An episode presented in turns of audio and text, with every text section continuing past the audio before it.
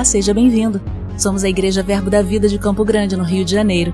E você ouvirá agora uma mensagem da Palavra de Deus. Desde que ela transforme a sua vida.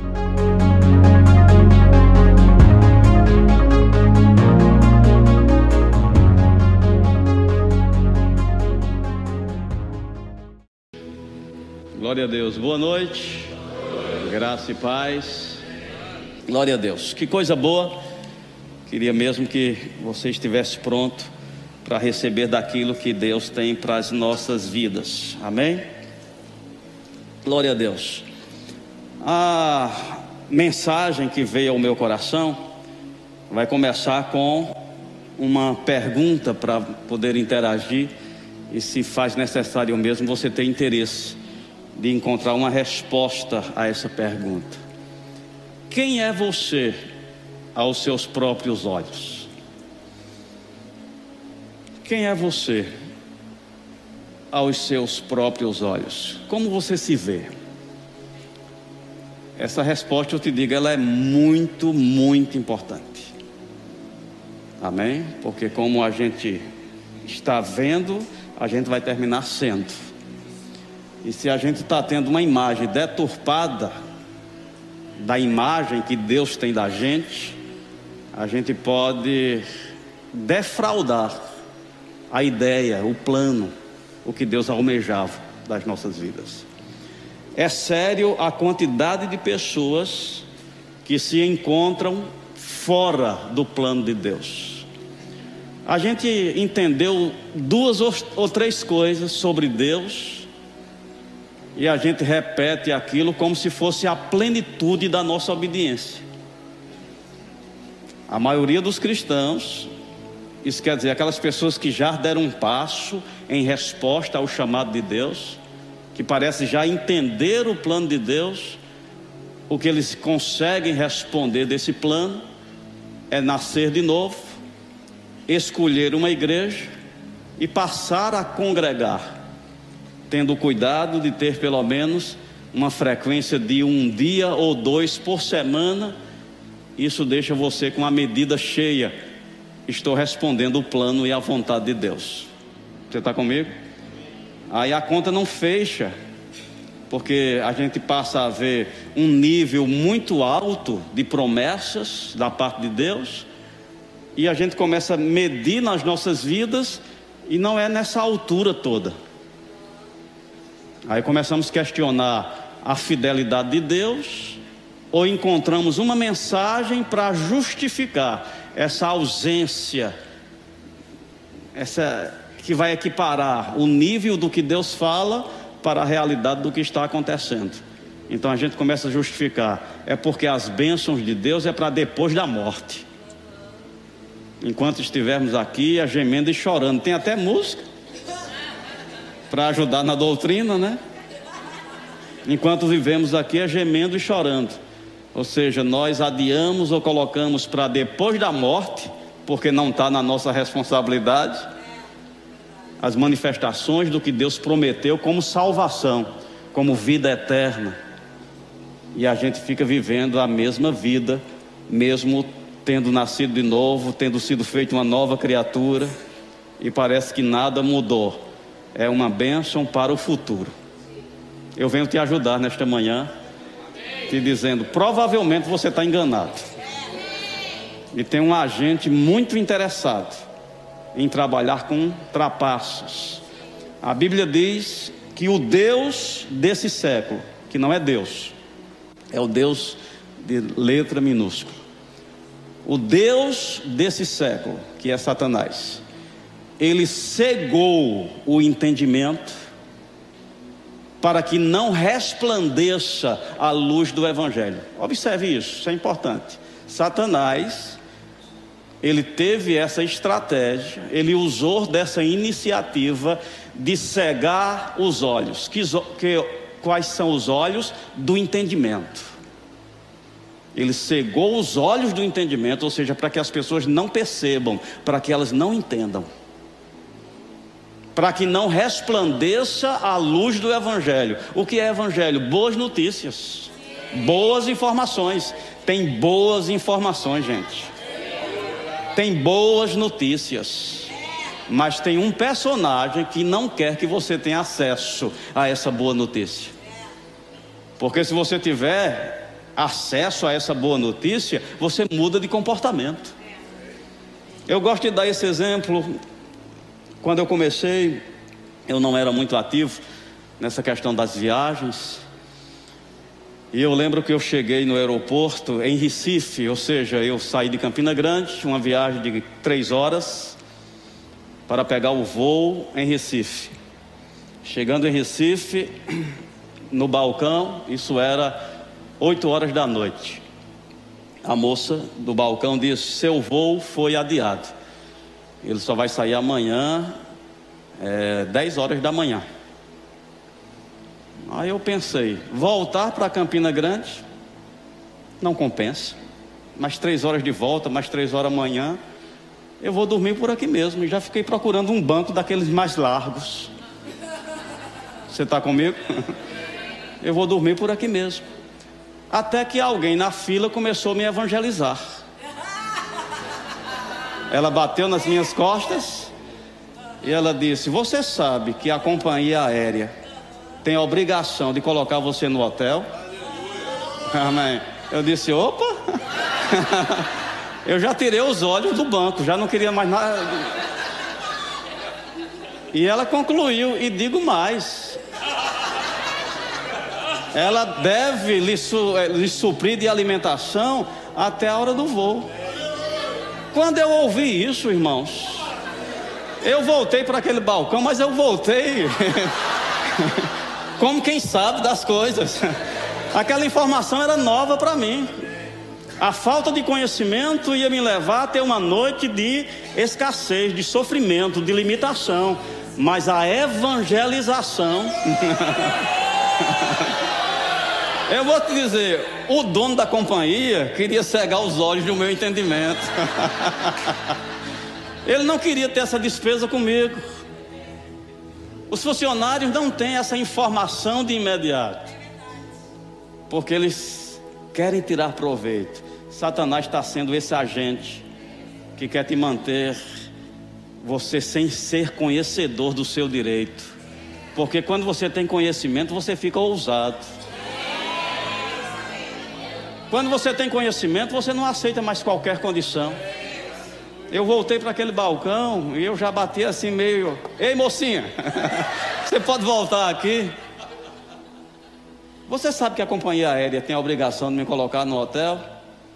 Ela é, mas a questão da, da hora. Eu disse: não, eu não saio daqui, eu vou dormir no hotel. Conclusão: dormi no hotel, tive boas refeições ao ponto de desejar que o voo fosse adiado de novo. oh, aleluia! então, com essa ilustração, quero te dizer: o diabo ele trabalha com esse mecanismo de cegar os olhos do entendimento, para que não resplandeça a boa notícia de Deus. Aí eu fico pensando: quantos de nós mesmo crente, cristãos, não estamos se sujeitando a um nível de vida abaixo daquele que foi comprado, daquele que foi pago, daquele que foi adquirido. Você está comigo? Vou te advertir com outra informação. A religião que nos evangelizou, ou seja, que nos apresentou a Bíblia, o reino de Deus, fez isso com muitas limitações e terminou transmitindo uma ideia que é muito comum no meio cristão, principalmente no Brasil, de uma mentalidade de pobreza, de fraqueza. Você está comigo? Eu vivi até a minha juventude que quem quiser servir a Deus mesmo precisa, fazer um voto de pobreza. Esses são os verdadeiros servos de Deus, aqueles que fazem um voto de pobreza. Quem nos ensinou isso? A nossa liderança religiosa. Então a gente ficou com essa mentalidade, né, de pequeno, fraco. Giovana, tua filha, né, ministrou aqui. Eu peguei um pouquinho, depois queria até ter acesso àquela ministração toda. Ela apresentando aqui como foi Jesus apresentado no curso da história através das artes. E termina formando né, uma cultura, um entendimento, uma doutrina que inconscientemente a gente vai acolhendo. Inicialmente era um Jesus forte, com uma ovelha nas costas, dando a ideia de proteção. Depois os quadros foram mudando. E o último que a gente, não sei nem se é o último, mas o que foi introduzido nessas últimas etapas da igreja é o menino Jesus. Não é nem Jesus homem, é menino Jesus. Você está comigo? Numa manjedoura, dependendo de favor. Então, ser como Cristo é ser como essa condição. E cadê o Cristo vencedor? E cadê o Cristo que ressuscitou? E cadê o Cristo que disse: toda a autoridade me foi dada no céu e na terra? O diabo não quer que você tenha essa informação.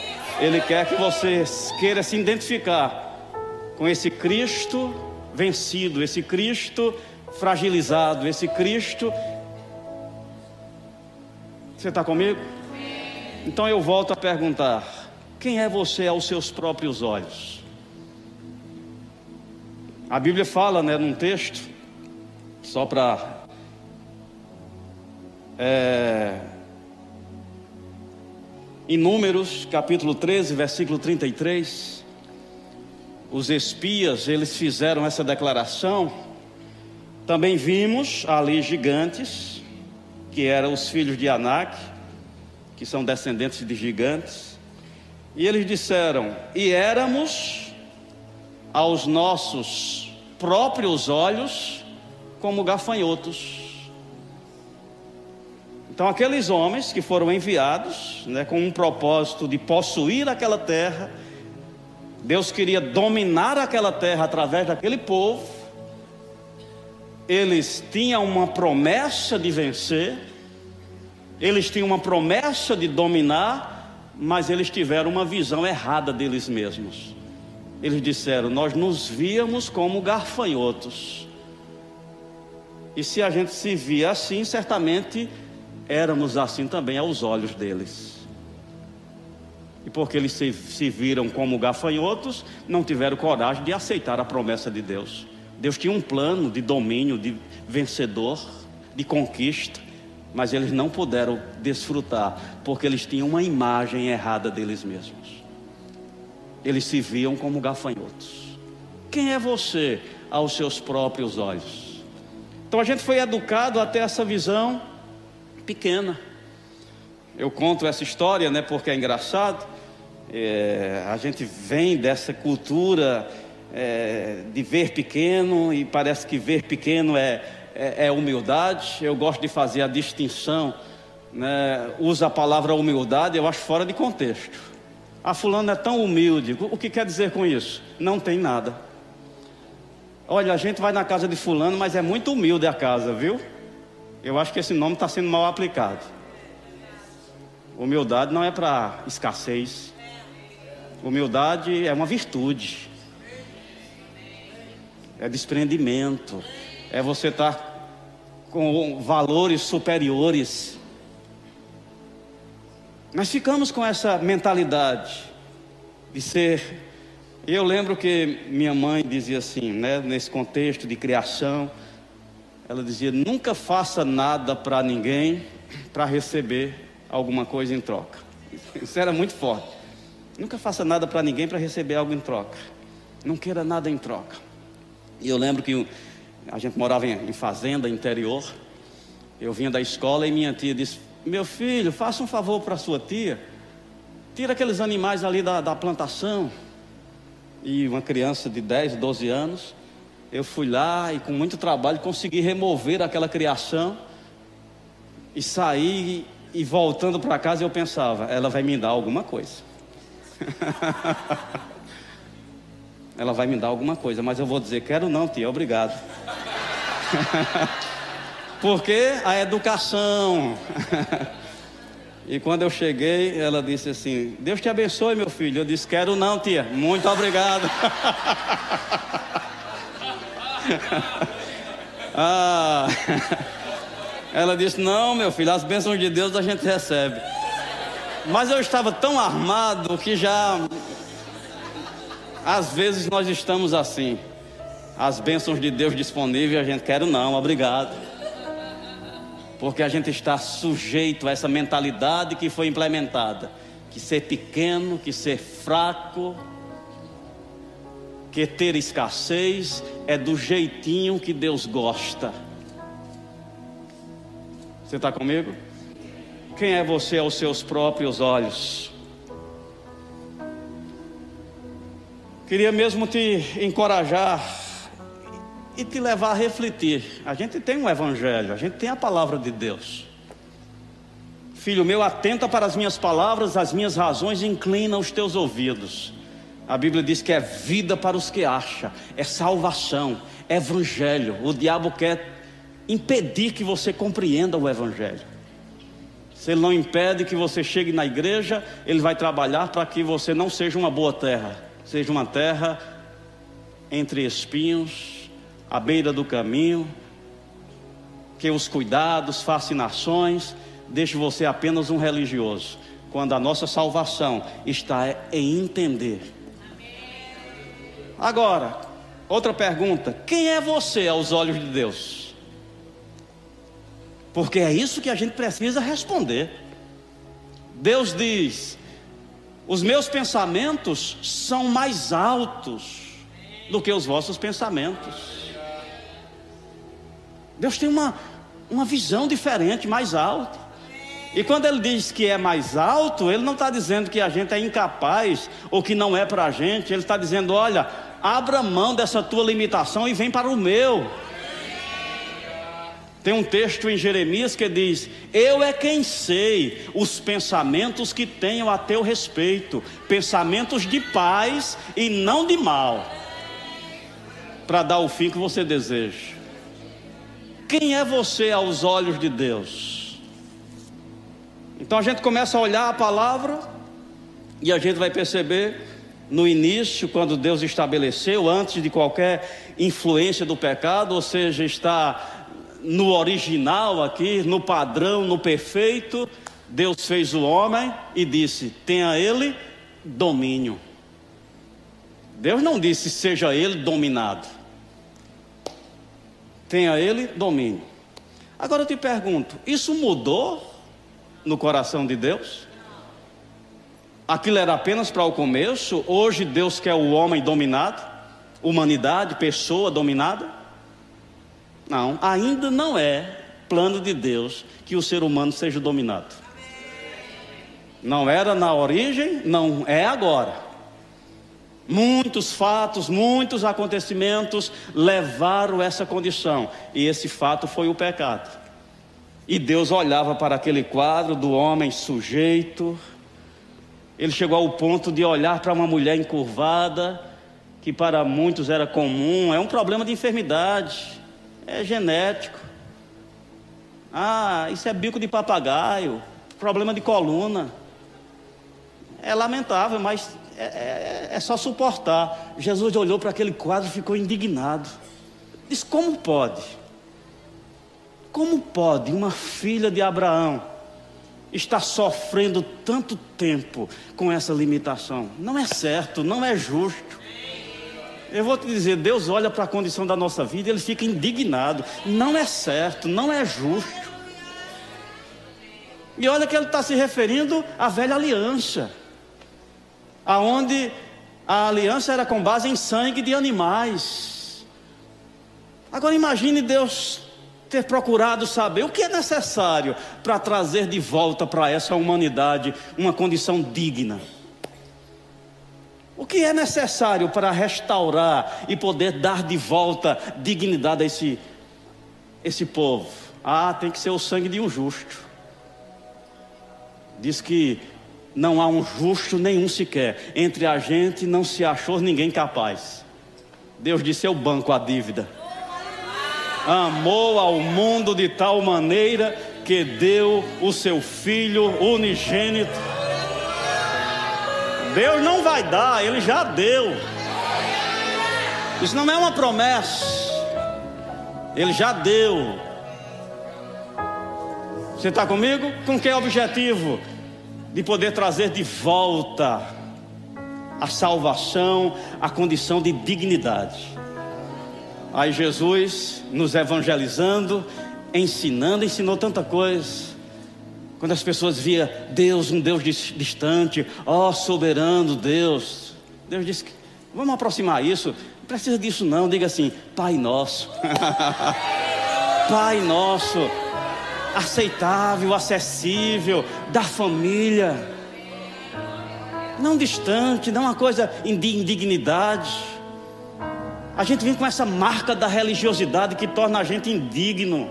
Deixa eu te dizer uma coisa. A gente pensa que Deus fica feliz quando alguém dificulta, dizendo: Mas quem sou eu? Eu não mereço, eu não presto, eu não sou digno. A gente pensa: Deus está gostando do nível de reconhecimento que essa pessoa está tendo. Eu digo: Não. Nós não temos elogios à timidez. Você não vai encontrar na Bíblia Jesus elogiando esse comportamento. Ele vai corrigindo. Porque sois tímidos? Porque sois retraídos? Você já tentou ajudar uma pessoa que ela é retraída demais? É ruim demais. Ela pensa que está ajudando. Dá para me dar um copinho com água? Aí você diz, entre e senta. Não, aqui mesmo no meio da rua. Fica difícil, não fica? Não, gente, entre e sente. Não, depois eu vou sentar no chão. Aí senta no chão. Ela está pensando, eu estou facilitando. Não, ela está dificultando. Amém? É melhor ela dizer, eu não mereço isso aqui, mas se está dando, senta naquele sofá bem fofo e desfruta. Você não era digno, você não tinha, mas alguém está dando, não dificulta a coisa não. Mas tem pessoas que têm essa linguagem. Deus demonstrou, Deus pagou o preço e a gente está lá, mas eu não mereço. Ei! O preço que foi pago foi alto demais. A gente já sabe que não tem merecimento. É dádiva, é dom. Isso só intensifica a nossa gratidão. Você está comigo? Só intensifica a nossa gratidão. Então tem esse, essa mentalidade de indignidade, de não mereço, quem sou eu, e a gente não vê elogios à timidez. Mas a gente vai ver Pedro dizendo: Senhor, cheio de, de limitações, porque Pedro não era santo, perfeito. Mas disse: Senhor, se é tu mesmo, manda eu ir ter contigo. Jesus disse: Vem. Gosta de ousadia, gosta de pessoas intrépidas, ousadas. Deixa eu te ajudar. Eu comecei no Evangelho cauteloso demais. Cauteloso demais como retraído, não, é melhor dois passos atrás, né? Para receber o batismo com o Espírito Santo, um problema, porque eu dizia: não, não mereço, quem sou eu? Eu pequei hoje de manhã, não, não, estou aqui para me preparar para o ano que vem. Uma oportunidade de fazer, não, faz tu, eu não, eu não sou digno, não. Retraído demais. E eu pensava que Deus dizia: Ô menino cuidadoso, ou menino zeloso. Pelo contrário, nada acontecia. Até parecia que Deus não tinha plano na minha vida, porque eu estava tímido. Deus não gosta desse lugar. Isso não louva a Deus. Você não está glorificando a Deus quando você é tímido. Eu não estou falando do, da personalidade, estou falando espiritualmente. Você não está glorificando a Deus.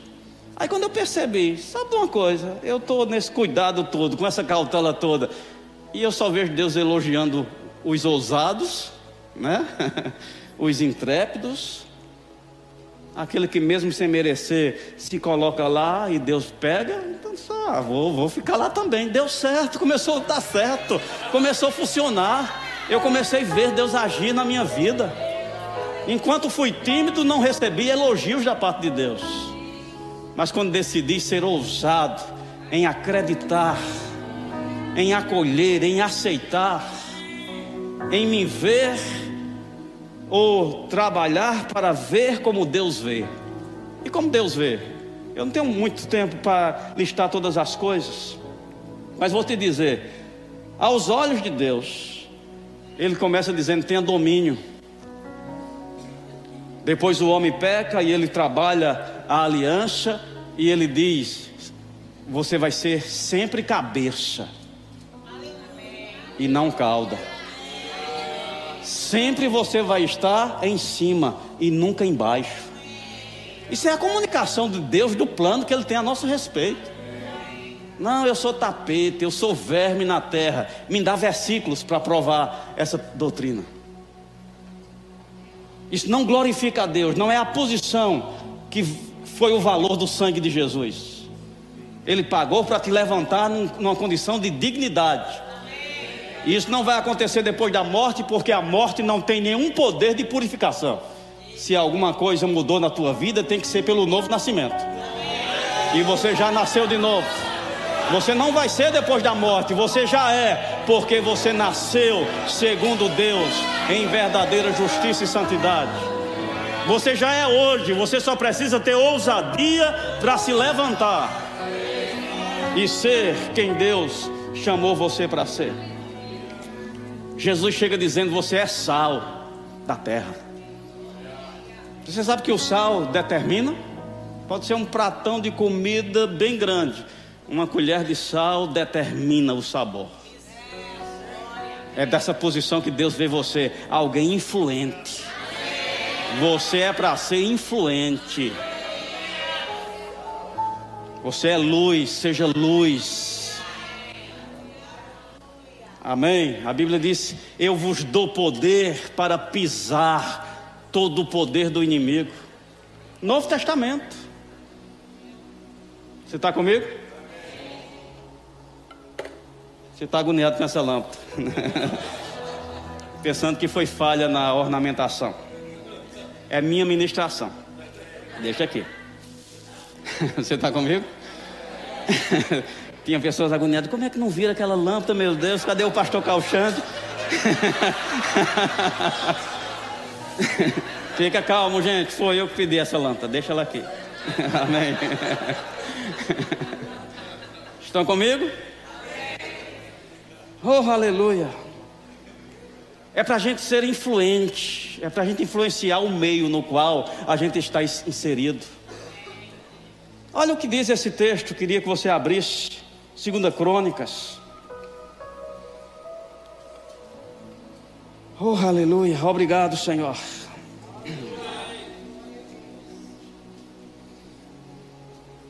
Segunda Crônicas, capítulo 16, versículo 9. Diz: Porque os olhos, porque quanto ao Senhor, quanto ao Senhor, os seus olhos passam por toda a terra para se mostrar o quê? Para se mostrar forte para com aqueles cujo coração é totalmente dele. Diz que os olhos de Deus está procurando oportunidade, ocasião. Para quê? Se mostrar forte. Eu te pergunto, quando você vê alguém malhado, algumas pessoas um corpo bem definido, que você diz, que pessoa forte. Eu sonhava ser, mas não deu certo. Amém.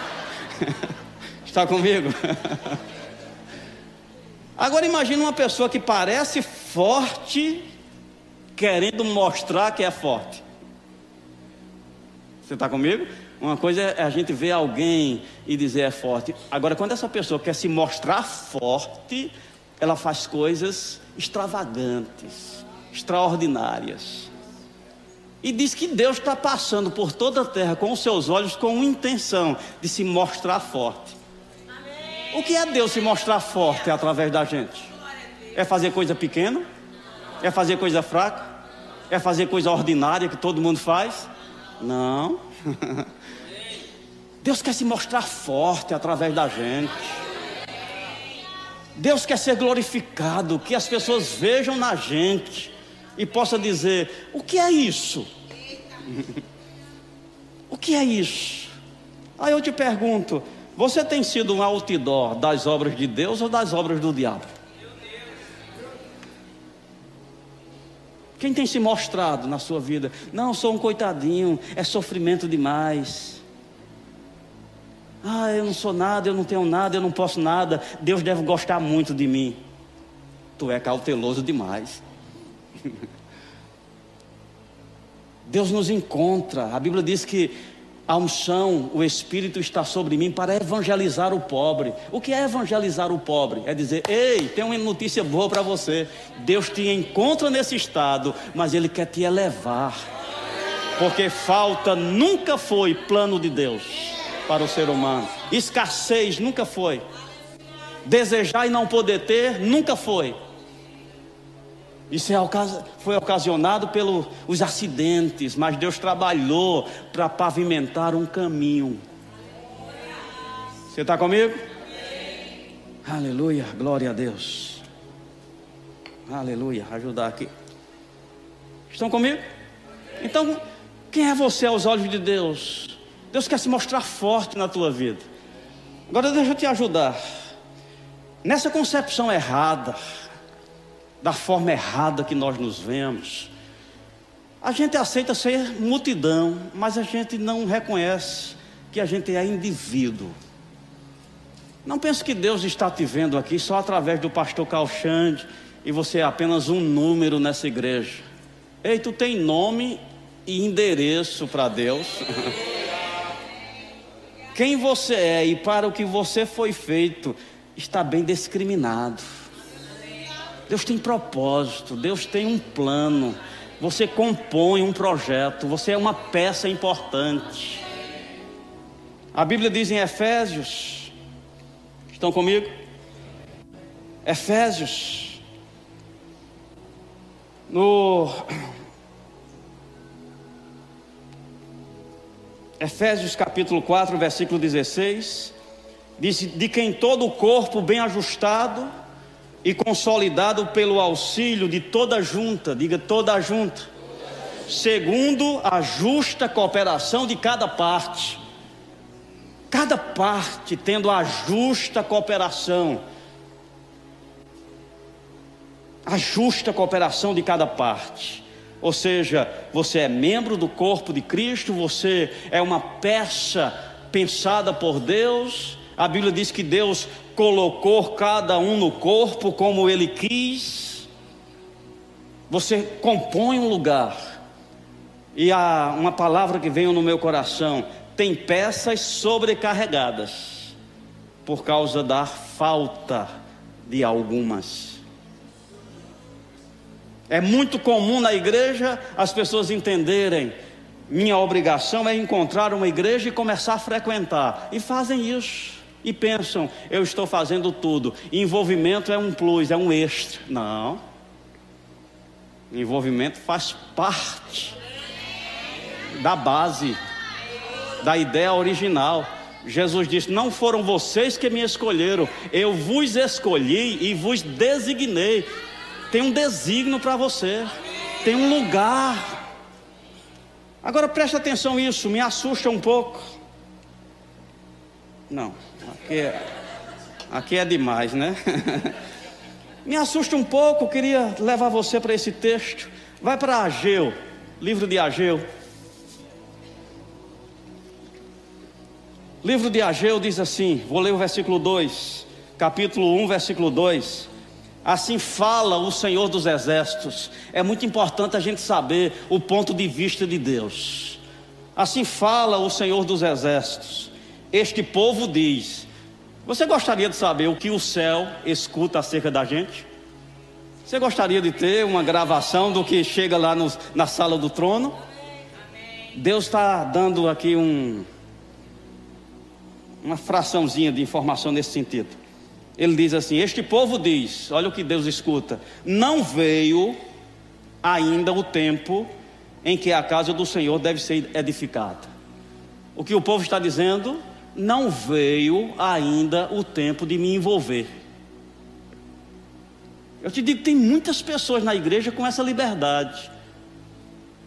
Começa a frequentar, Aceita Jesus, escolhe a igreja e passa a frequentar, mas descansa nessa determinação. Ainda não é tempo de me envolver. E não se envolve com nada. Só frequenta, só quer ouvir, só quer receber e pensa, eu estou fazendo minha parte. Não. Aí Deus vai fala. Veio a palavra do Senhor por intermédio do profeta, dizendo: Acaso é tempo de habitardes vós em casas bem apaineladas, que quer dizer bem acabadas, enquanto a minha permanece em ruína? Deus está dizendo: é tempo de vocês se envolverem com as coisas de vocês, enquanto as minhas ficam de lado. Olha o que o céu escuta de muitas vozes que não seja a sua. Ainda não é tempo de me envolver e não se envolve com nada. E Deus está perguntando: e é tempo de vocês correrem atrás das coisas de vocês enquanto as minhas ficam de lado? Agora preste atenção. Aí ele diz assim: Ó, assim diz o Senhor dos Exércitos: considerai o vosso passado, ou seja, faça uma análise Faça um levantamento de como tem sido a sua vida. Tende semeado muito e recolhido pouco. Comeis, mas não chega para fartar-vos. Bebeis, mas não dá para saciar-vos. Vestivos, mas ninguém se aquece. E o que recebe salário, recebe para pô-lo num saco furado. Aí tem muitos que dizem: é assim mesmo. Isso é o sinal dos últimos dias. Tenho trabalhado muito, pastor, mas ganhado pouco. O que eu recebo é, é mesmo que entrar num saco furado, desaparece. A gente vê como uma condição dos últimos dias. Deus está apresentando aqui como uma consequência. Uma consequência na vida de quem está adiando o envolvimento. Eu vou te dizer, pode ser que a bênção de Deus está limitada na tua vida, porque você está fora do lugar, você está fora do propósito. Você ficou inquieto com essa lâmpada. Aqui em cima, aqui, aqui. Não serviu bem. Não trouxe beleza, não foi útil. E às vezes a gente está como essa lâmpada na igreja tem um destino, tem um propósito, tem uma utilidade, mas por estar fora do lugar, não é útil, não serve, atrapalha. O desejo de Deus é que a gente se levante entendendo. Deus tem um lugar, Deus me escolheu com um propósito. E quando a gente chega no lugar para o qual Deus nos escolheu, tem uma utilidade, traz uma beleza, vai ser útil. Tem muitas pessoas sem brilho na igreja, achando eu não presto para nada, eu só sou o problema, você está fora do lugar. Tem um lugar que cabe você. Eu dizia para os jovens, vou trazer para você de graça. Uma pessoa precisa se esforçar muito para ser o que você é naturalmente. Você não precisa ser ninguém. Você só precisa entender quem você é aos olhos de Deus e querer ser. Você não precisa pregar para ser influente e importante. Eu conto isso quando eu fui uma das vezes, na, às vezes que eu fui no Rema, encontrei esse senhor lá. E eu não, não via, mas ele chegava, um senhor baixo, ele não era ministro, nunca subiu no púlpito, não sei o nome dele, amém? Mas ele chegava assim para as colunas e ele dizia não sei o que, não sei o que, e todo mundo se levantava e começava a rir. E ele fazendo aqui e quem estava lá na frente desejando que ele fosse para lá. Aí ele passava por aqui dizia, e, e, e deixava aquele ambiente de alegria, de celebração, de satisfação. Eu não sei o que ele disse, porque ele falou inglês. Amém. Agora, ele não era diácono, ele não era ministro, ele não estava na escala, ele simplesmente entendeu: eu abençoo pessoas. com essa minha fala, com esse meu jeito, com essa minha participação. Tem um lugar que você é útil, meu irmão. Não enterre o seu talento. Qual é o conselho que Deus dá aqui para que a gente não seja aquele que semeia muito e colhe pouco? Aquele que não consegue saciar-se, aquele que recebe salário e não dá para nada. Não é o plano que Deus tem, não é a ideia que Deus tem. Estamos sendo roubados, defraudados daquilo que Deus tem para a gente, porque a ideia de Deus é que a gente seja grande. Eu não estou dizendo que todo mundo tem que ter o mesmo nível social ou de posses, mas naquilo para o qual você foi chamado, você deve ser influência. Você deve ser modelo, você deve ser alguém que se olhe para você dizendo: como é isso? E vai ser Deus se mostrando forte, porque os olhos do Senhor passam por toda a terra para se mostrar forte. Aí o que ele diz? Ele diz de novo: considerai o vosso passado, ou seja, faça uma análise. Subi ao monte, trazei madeira, edificai a minha casa, dela me agradarei e serei glorificado, diz o Senhor. O que Deus está dizendo? Muda essa mentalidade de ficar adiando, não é tempo de me envolver, ainda não é tempo. Não, ele diz: não suba ao monte, corte madeira, dê prioridade à minha causa, à minha obra, o meu plano. Você não tem a liberdade de viver só para você mesmo. Você foi inserido num plano, num projeto, num propósito de alguém que deu a própria vida para poder enxertar você nesse corpo, para compor esse propósito grande de ser filho de Deus que tem propósito de agradá-lo. Suba ao monte, corte madeira. Finalizo. Eu ouvi de um lendo um livro sobre voluntário, me impactou muito porque me ajudou a compreender algumas coisas. Ele disse que na igreja, nessa igreja se pratica assim: quem quer receber Jesus, Espírito Santo, quem quer receber cura, e tem um quarto convite, que é: quem ainda não é envolvido e quer se envolver. É um quarto convite que tem no culto. Quem ainda não é envolvido e quer se envolver, e pessoas elas são levadas a entender: eu não posso ficar sem envolvimento. Suba ao monte, corte madeira, edifique a casa do Senhor, e você vai ver Deus trabalhando a tua causa. Aí você vai que você vai ter o que você deseja, você vai ter acúmulo, resíduo. Eu tive que pedir perdão alguns anos atrás, na igreja, em razão de uma deficiência no meu pastoreio. E não me condenava, nem me condena, porque eu tinha bons olhos naquele ato, mas vi que estava errado. Qual era o erro que eu pedi perdão? Eu poupava pessoas entendendo que estava sendo bom para elas. Eu concluía: essa pessoa trabalha muito no século.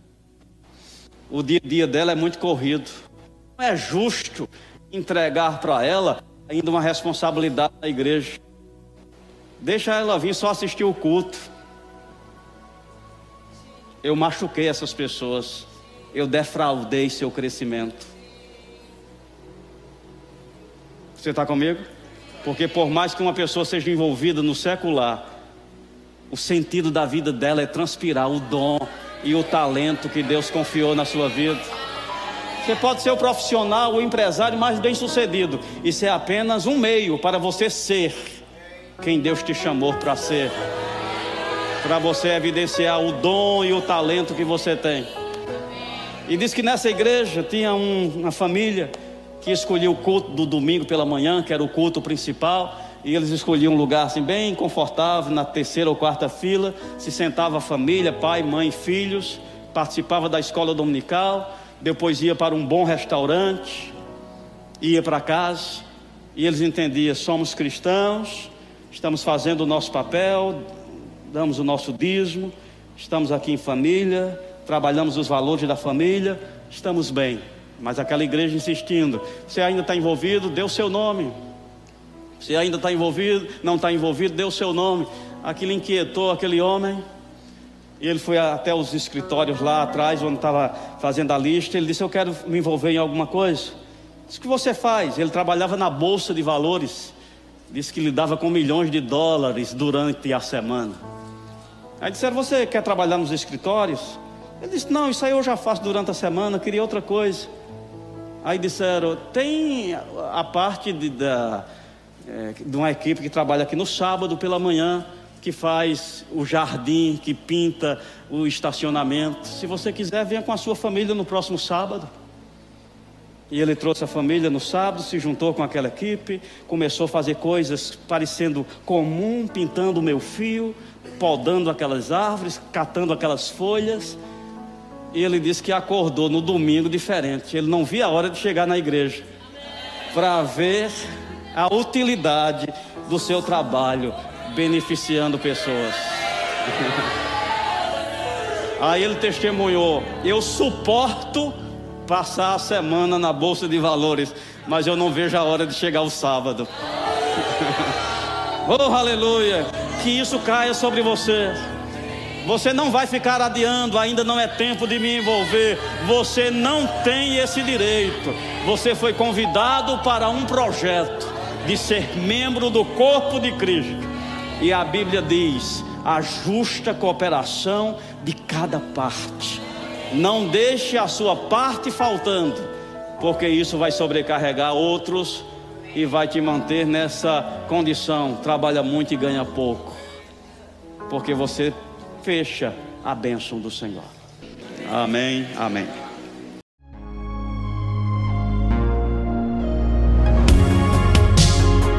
Ouça outras ministrações em nosso site verbodavida.com barra Campo Grande RJ. Nos acompanhe também em nossas redes sociais, Facebook, Instagram e YouTube. Seja abençoado na prática dessa palavra.